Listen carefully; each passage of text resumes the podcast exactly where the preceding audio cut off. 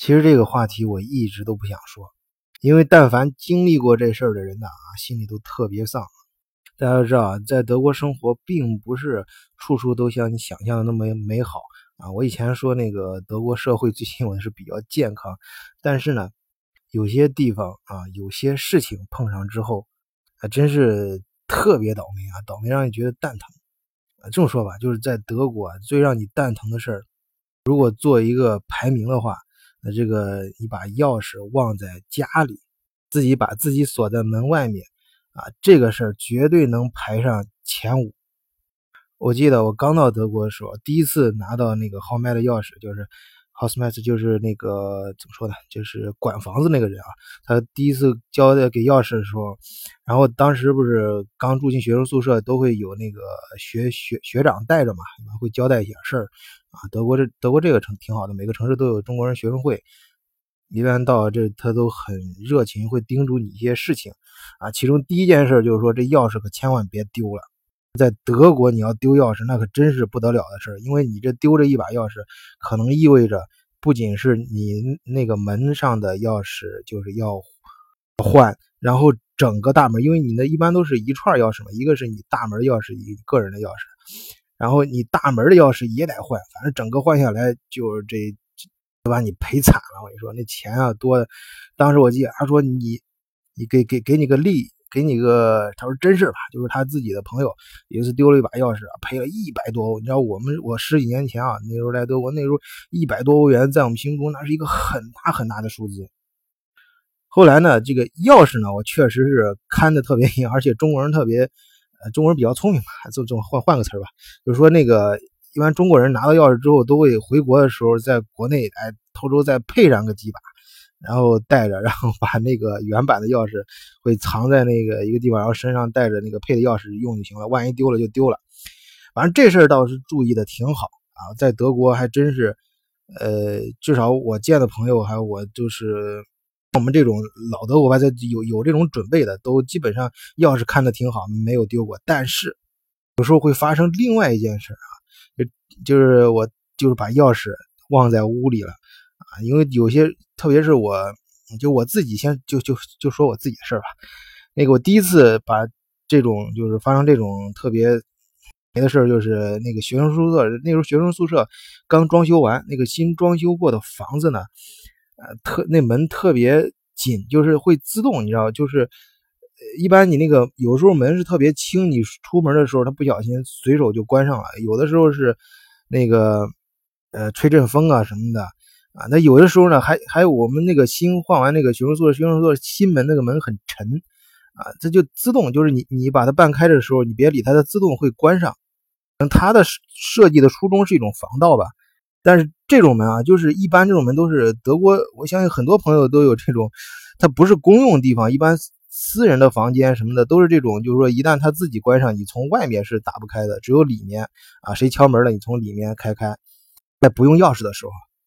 你看有时候那个出去扔个垃圾啊，或者是那个出门同同学走了，或者出门把人家送出去，或者是你出去说个小话，马上扭头都回来，反正总而言之吧，有那这种情况下，有时候身上什么都没有啊，就有可能就穿个睡睡睡衣，或者是那个很简单的衣服，反正没带钥匙，关键是。钥匙在屋里面，甚至有的时候钥匙是反插在门上。我自己第一次就是这种情况，然后哎，那可急坏了。那时候学生嘛，那时候你想叫那个开锁匠过来开门啊，一打听说很贵啊，有的人说甚至要一百多欧。哇，当时真的就觉得天都塌了，我天哪，这这么多钱哪儿去凑啊？哎，那个时候我碰见有一个哥们儿，哎，那那哥们儿我记得很清楚。啊，现现在那哥们儿在法兰克福呢，生意做的还不错，就是很，呃，记得很新新，这是江江西的啊，这我不说，在这里面不太不太好说，反正是他是从他学长那儿啊继承了一个小秘密啊，可以说现在小秘密，我这这里面公开吧，给大家讲一下，或许对你有帮助，可以帮不少留学生省点钱啊。当然，你那个钥匙忘到那个寝室里，一般都是去叫号麦，就是去那个。呃，就是管房子那人，他那儿有所有房间的钥匙，去找他备用。但是有的时候节假日或者什么时候你找不着这个人，你你你没办法拿到这个备用钥匙。哎，我当时就是这种情况。他告诉我一个什么小秘密呢？就是用那个用那种你知道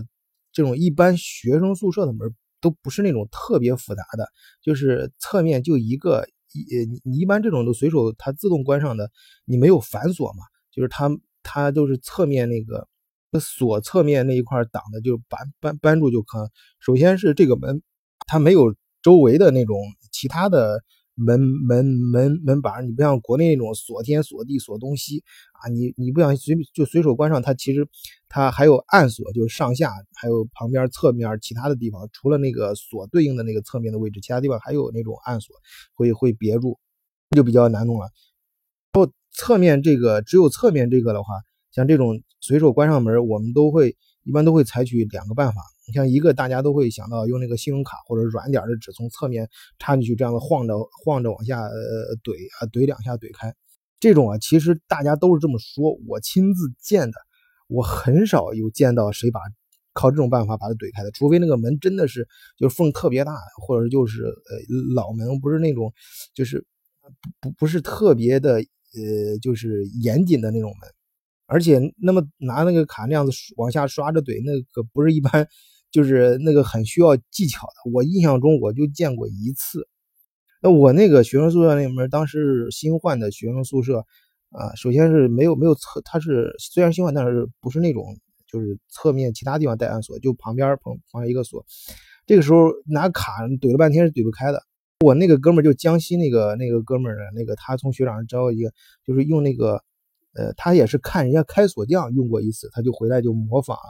就是用那种稍硬一点的铁丝钩，就是窝成那种之字形。你窝成之字形，你想就等于中间有一个横轴，然后呃呃一一端是往往往前掰，另外一端往回掰，然后这样子的话，把它正好中间能中间能插进去，然后中间那个横轴能用上劲。你这边在外面这一块露着头，然后往下一压，你压的时候，你你往上抬嘛，轻轻往上抬。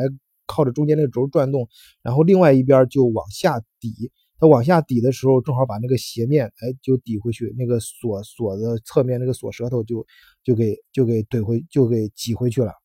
就这么一个小小铁丝，但这个铁丝很难找啊。关键是你这铁丝，首先不能太软，然后你太粗的话，你伸不进去。哎，他还从学长 是找是，这个说到关键啊，就你去哪儿找这铁丝？一般都是。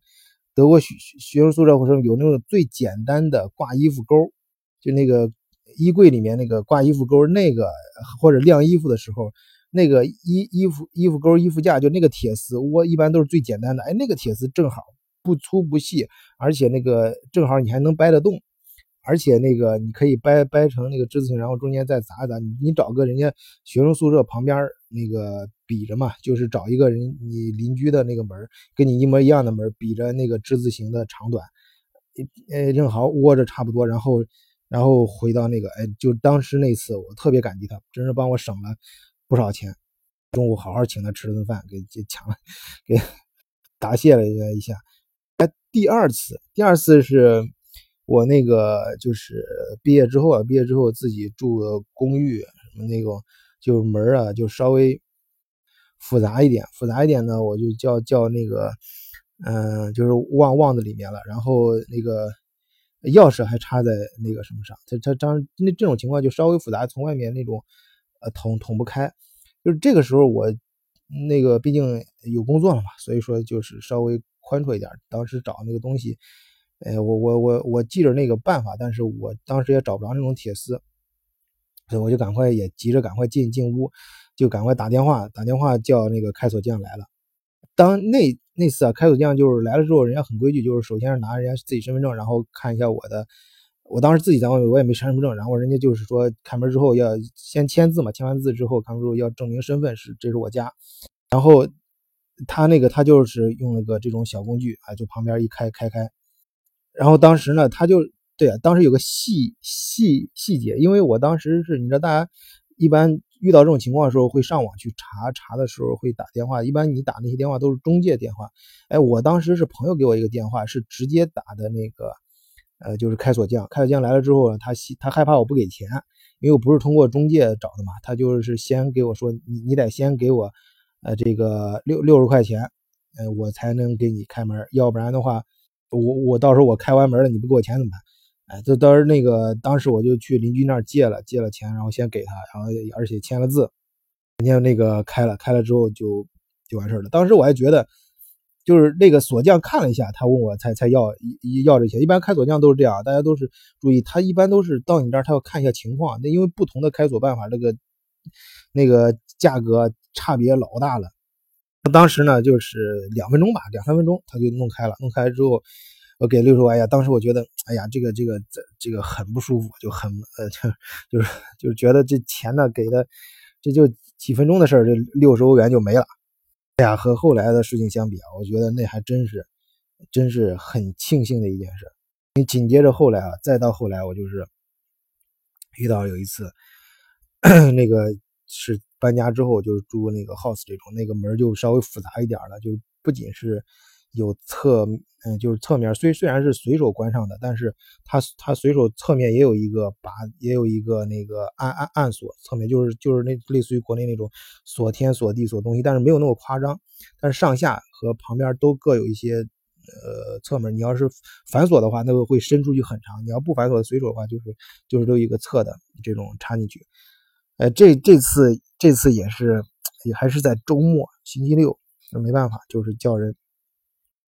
叫开锁匠来了之后啊，他反正那个人我就是觉得那人本身也倒霉，就是那个人也不好啊，都是土耳其的。但我对土耳其不是说歧视土耳其人啊，这土耳其那种，反正他反正那就是那个土耳其小伙给人感觉特别不好。来了之后张嘴先要钱什么的，我说你给我说太我说太贵了，太贵了，那不行，反正是就给你争，反正就是那种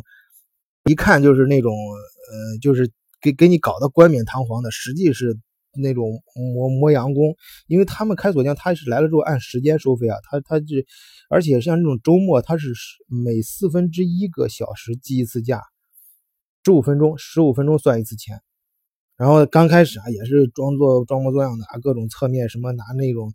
啊，他找那种就是看上去比较专业那种塑料，上下左右就是找邻居的门找找位位置，然后是侧面这样子拿那个塑料片进去那样子给蹭。怼着怼开怼怼不开，怼不开怼不怎么怼都怼不开，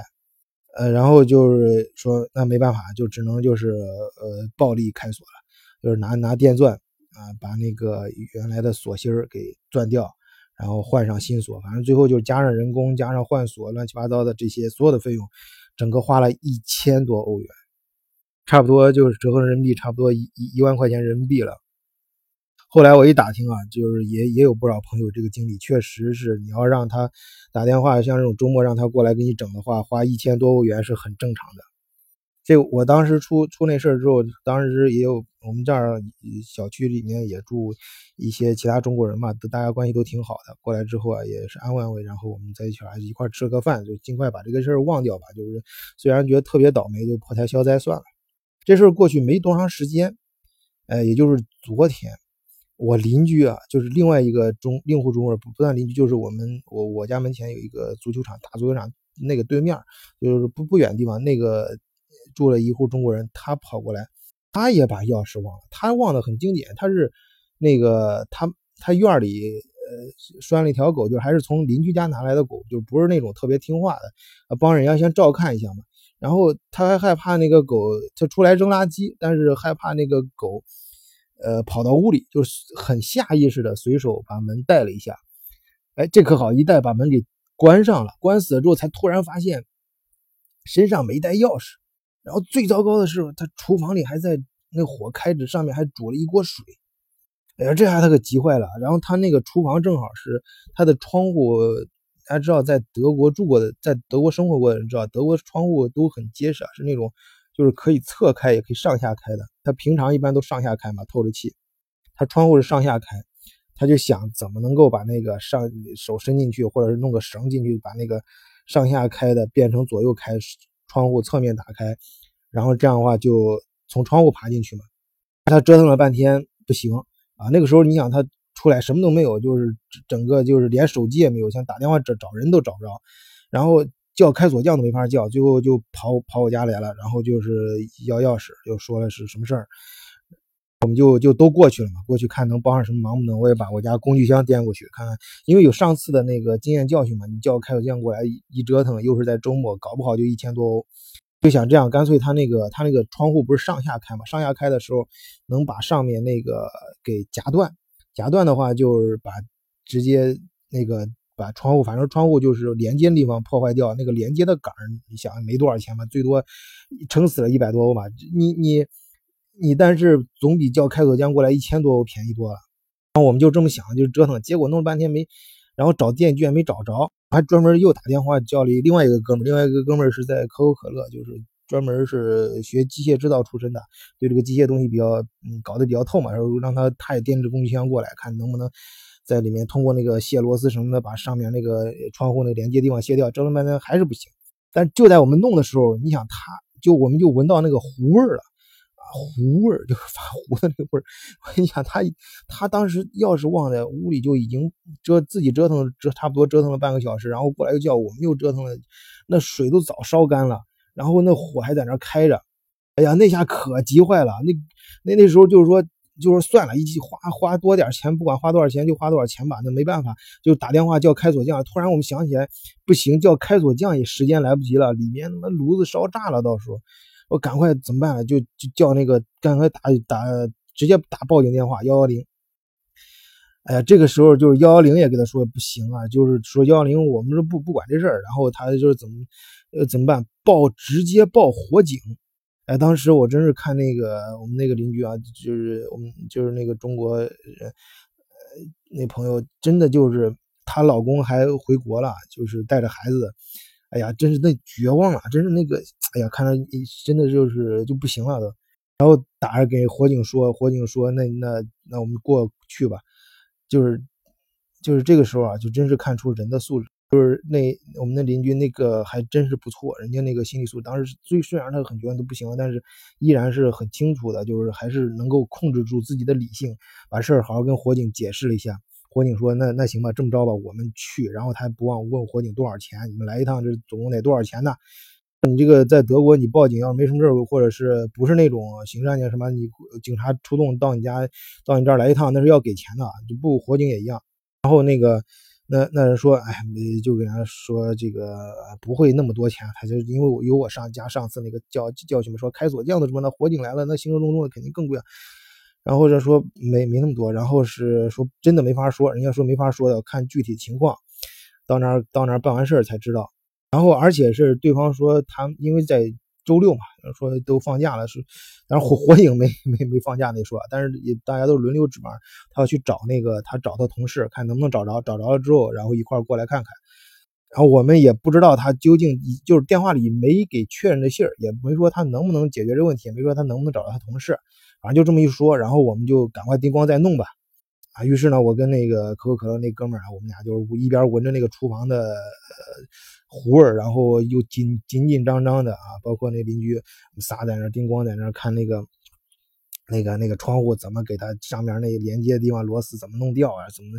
能打开不能各种试，然后是狗在旁边还不停的叫，外面还下着雨，哎呀，当时真是就感觉。人生就是就是遇到倒霉的事儿就倒霉到到底了，哎，就在这个时候，哎，这个这个事情发生了转机。啊，就是那个突然哎有两个人，就是一看是穿着火警的衣服，然后拎个一人拎一一人拎个包，另外一个人拎着一个铁皮箱，我记得可清楚，然后就从外从那个外外面进进走走走走进来，我们一看感觉到感觉跟看那救星一样，当时我们就是说，因为他不是开锁匠嘛，所以说也不是说特别的。也不是特别的放心，然后看人家还对，还掂了一个，他还另一只手还掂了一个呃那个改锥，就那种老大的那种，直接就暴力怼开门那种改锥。我一看，我就那那姐妹一看不行了，我一想这样子，整个全部暴力弄开，那得花多少钱啊？你想德国这种就是这种 house 的门，那那一个门那绝对不是说一千欧就能完完完完事儿的。你要暴力整开之后，我估计那得好几千欧了。哎，不过这一点呢。就后来呢，我就发现当时的担心是多余的。接着往下说啊，接着这事儿，他们来了之后，那个火火警是咋回事呢？人家就是想了一个办法，人家有那个就好像是真的是很有经验一样。一看这种情况，好，他说很好，你这个窗户还还侧开着，就是上上下开着，嗯嗯，人家就从双双窗户上想办法，就弄了一个绳，这个绳呢前面呢就是有一个圆环，就跟那个套马杆一样。这种扁扁的，就是那带，就就有点像，就是就是哪种绳嘛？就是咱们那个呃机场那个大家出去行李的时候，在机场不是行李你会买那个专业的绑行李那个带子嘛？就扁扁的、宽宽的，就这种这种绳，然后从那个上面那个窗户不是上下开嘛？上下开的时候从上面缝里往下顺，顺下去正好，哎，下面那块套住那个呃把手。然后再把这个绳子，那个这绳子从侧面侧面兜过来，兜过来，然后从侧面拉出来，然后往外一拽，然后正好把上下开的给合上。合上的时候，那个绳子不是也罩在那个把手上嘛？另一头也兜住那个把手，然后往外一拉，把那个把手就从上下的那个开的把手，哎，一压压成平的了，拉成平的，拉成平的，这窗户就变成。左右开了，就侧面开了。哎呀，这一下那那女的当时太兴奋了啊，跟我那邻邻居，然后就赶快就就是顺着，你看火警还是就是很有职业素养嘛，说开开了之后说可以进去嘛，或者谁谁进，那女的二话不说直接就窜进去了啊，赶快进去，很激动啊，开开门。后来呢，我就想这个事儿呢，